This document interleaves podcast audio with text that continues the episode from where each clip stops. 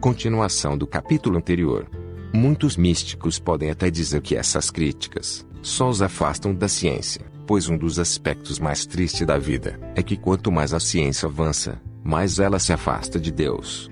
Mas não percebem que, em relação ao aspecto mais triste da vida, não é constatarmos que os avanços na ciência são proporcionais ao retrocesso em relação aos deuses, que há muito já deveriam desaparecer junto com as mentiras que os fizeram existir e nem que as religiões perdem adeptos à medida que as pessoas adquirem conhecimento, discernimento e bom senso.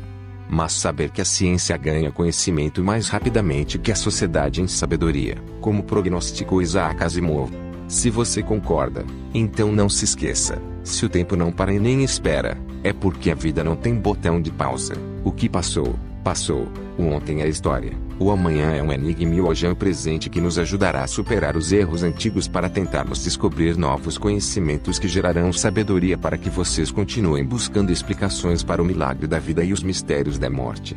Você poderia corretamente contrapor isso, dizendo que para entendermos a vida, devemos olhar para trás. Sim, mas se o importante na estrada da vida são as decisões que tomamos no caminho, pois são elas que nos ajudam a chegar na reta final, olhemos para trás somente para avaliar as nossas marcas e assim corrigirmos a rota, pois se partirmos do princípio de que na estrada da vida o passado é contramão, devemos deixar para trás tudo o que não nos leva para frente. Buda muito já dizia: só há um tempo em que é fundamental despertar. Portanto, se esse tempo é agora, Saiba que a vida só pode ser vivida olhando-se para frente. Porque se a evolução da civilização atual estivesse diretamente ligada aos sonhos do futuro, ao invés do pesadelo da velha história do passado, como já disse acima, quem sabe já não teríamos resolvido a equação do mistério divino e já estaríamos decifrando o enigma antropológico que tanto nos instiga, digo, que tanto nos intriga, já que o significado da vida é a mais urgente das questões. Albert Camus diria um crente você já deveria saber que Deus não nos dá sabedoria para desvendarmos seus mais profundos mistérios e nem discernimento para decifrarmos esse enigma antropológico. E quanto ao futuro, só Deus pertence. Pertencia.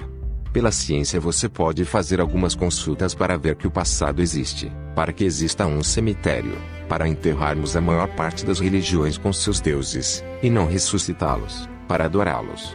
Mas se novamente o tema dessa crença defunta se levanta dos túmulos, devemos processar o coveiro de Deus, pois Plutarco deixou claro que era da razão. Eis aí a vela, a pá de cal e o prego que faltava no caixão das superstições, nos convida a aceitar somente os cadáveres da atualidade, para que não gastemos mais vela boa com antigos defuntos e muito menos com velhos ensinamentos, que há muito já deveriam ter galopado alegremente para as trevas das ilusões perdidas.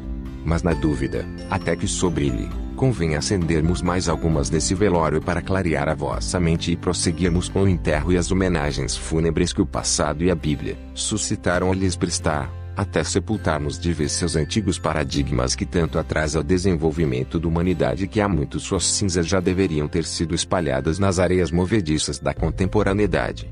Só assim poderemos diminuir o impacto dessas religiões que transformam o céu numa miragem na qual seus clérigos, exaltados pela ignorância invencível e pela fé insuperável, ainda agem movidos por compulsão externa e necessidade íntima, na busca de obter de pseudo-santidades, impossíveis soluções para suprimir as misérias urgentes de uma massa que vive de esperança e sedenta de milagres em frente à vitrine da realidade, parecendo aqueles clientes que estão só olhando, enquanto a vida passa. Tudo bem, Dr. Craig, que o senhor não acredite que a tendência do ser humano de se submeter a um fictício ser superior, seja herança de fatores ambientais, regionais e culturais, mas do material genético herdado de seus ancestrais, que o faz crer ser a base fisiológica do comportamento moral do homem místico. Mas saiba que essas novas gerações, tais como geração 140 caracteres, geração Y, geração 2.0, millennials, ou simplesmente geração da internet, que escaparam dessa programação, não acreditam que a religiosidade esteja gravada em seus bits, digo, em seus genes, ou que fomos realmente programados, ou que evoluímos geneticamente para acreditar em deuses. Esta nova geração, que Darwin me ouça, herdou a enterro ponto de interrogação invertido ação no seu DNA, para que novos conhecimentos, outros valores, novas virtudes e atitudes a permita crescer e se fortalecer com equilíbrio em busca de viver de acordo com os novos tempos, mostrando que somos frutos do que herdamos do meio secular onde nos encontramos. Pois sei que da mesma forma que herdei o fator RH tipo A, a de ateu, e um enterro ponto de interrogação invertido ação no meu DNA duvidar é natural ateus muitas outras virtudes sejam congênitas nos genes de pessoas que buscam o autoconhecimento com o intuito real de se tornarem pessoas melhores.